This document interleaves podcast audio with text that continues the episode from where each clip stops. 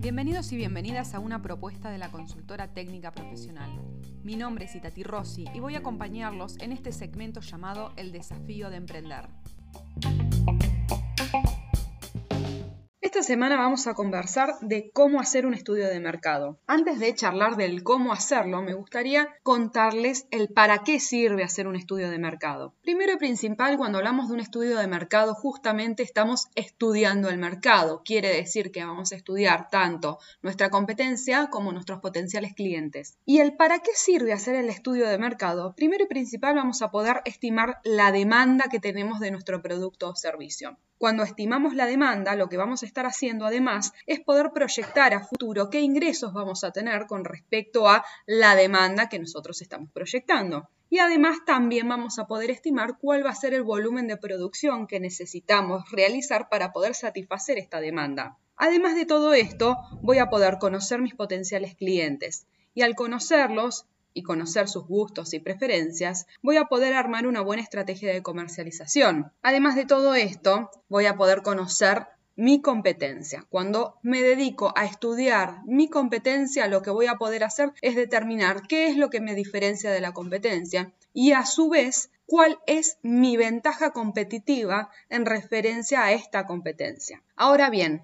una vez que ya sabemos el para qué sirve realizar un estudio de mercado, vamos a conversar de cuáles son los pasos a seguir para poder realizar este estudio de mercado. Primero y principal vamos a definir los objetivos, el para qué hacemos el estudio de mercado, qué quiero determinar, tener bien en claro, tanto sea un producto o servicio, qué es lo que quiero estudiar a través de este estudio de mercado. Luego vamos a pasar a la etapa de recopilar información. Hay distintas formas de recopilar información. Podemos, podemos reutilizar información que ya se encuentra disponible en la web. Hay distintas páginas de referencia donde ya tienen estudios de mercado realizados. Esto obviamente lo vamos a poder observar si nuestro producto o servicio si tiene las mismas características que el estudio de mercado que estamos observando, por supuesto. Y también lo podemos hacer nosotros mismos. ¿Esto cómo se hace? A través del el concepto de encuesta. Hay distintas formas de realizar las encuestas. Hoy por hoy la forma más sencilla de realizarlo es a través de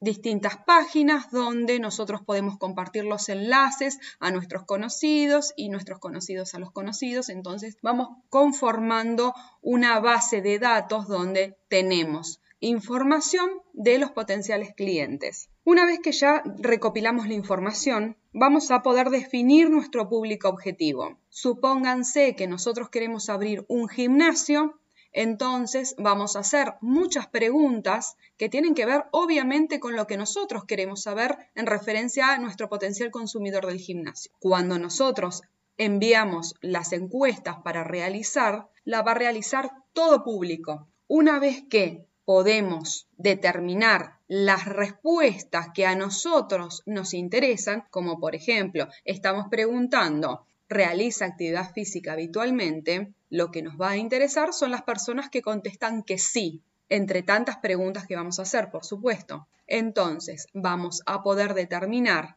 qué características cumplen las personas que contestaron que sí realizan actividad física, con qué frecuencia, qué hábitos de vida tienen, qué hábitos saludables tienen, si tienen familia o no, si les gusta hacer deporte al aire libre o no, y todas las preguntas que podamos llegar a realizar dentro de la encuesta. Por supuesto que una llamada aparte, cuando realizamos este tipo de encuesta no tenemos que excedernos con la cantidad de preguntas. Una cantidad razonable de preguntas son alrededor entre 10 y 12 preguntas. Más no es recomendable realizarlo porque normalmente la persona termina abandonando la encuesta y nos va a quedar la información sin completar. Entonces, esa encuesta no nos va a servir directamente. Luego de definir nuestro público objetivo, vamos a proceder a conocer nuestra competencia. ¿Esto cómo lo vamos a realizar? A través de distintos sondeos y estudios que tienen que ver con el análisis de la competencia. Y cuando hablamos de competencia, como ya tantas veces lo hemos dicho, estamos hablando tanto de la competencia directa como indirecta. La competencia directa es aquella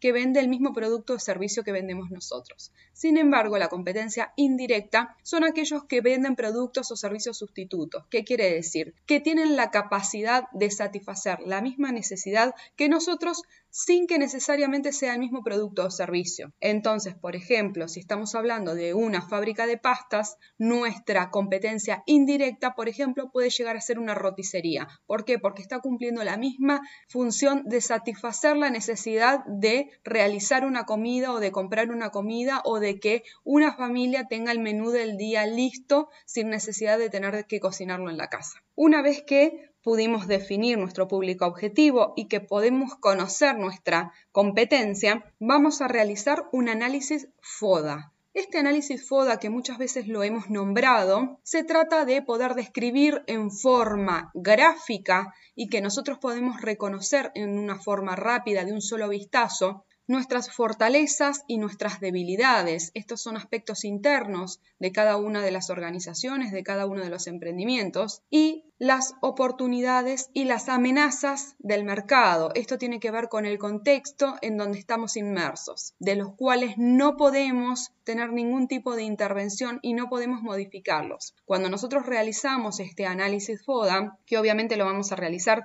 una vez que tenemos en cuenta el público objetivo y nuestra competencia, lo que nosotros podemos llegar a diagramar son estrategias en distintos escenarios, donde, por ejemplo, suponemos el peor de los escenarios de contexto con nuestra mayor fortaleza, entonces podemos llegar a sobrevivir a esta determinada amenaza que existe, potencial amenaza, haciendo uso de nuestras fortalezas.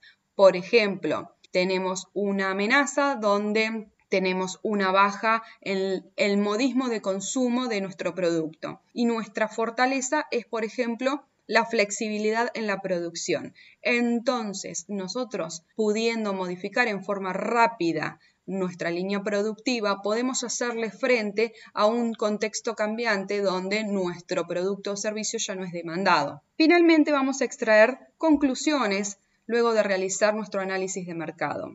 Cuando nosotros hacemos las conclusiones, vamos a priorizar la validación de nuestro emprendimiento. Esta validación se va a dar a través de la existencia de un segmento de mercado que desee nuestro producto, que pueda comprarlo y que tenga la decisión de comprarlo. Son tres pilares que hacen que un potencial cliente se convierta en cliente. Entonces, como dijimos, este potencial cliente tiene que cumplir tres factores. Desear o necesitar nuestro producto o servicio, tener el poder adquisitivo para comprar nuestro producto o servicio y finalmente tener la decisión de comprar el producto o servicio. Y por supuesto, nosotros vamos a poder evaluar la conveniencia o no de realizar nuestra inversión, de realizar nuestro emprendimiento, siempre y cuando tengamos un segmento de mercado lo suficientemente grande como para poder justificar las inversiones y todos los costos totales que vamos a tener. Si nosotros determinamos que nuestro segmento o nicho de mercado es demasiado pequeño y no es suficiente para justificar la inversión, entonces vamos a tener que apuntar a un producto o servicio que sea más amplio o que apunte a un nicho de mercado más grande o un segmento de mercado distinto. Espero haber sido de utilidad. Cualquier consulta en referencia a este tema me están escribiendo.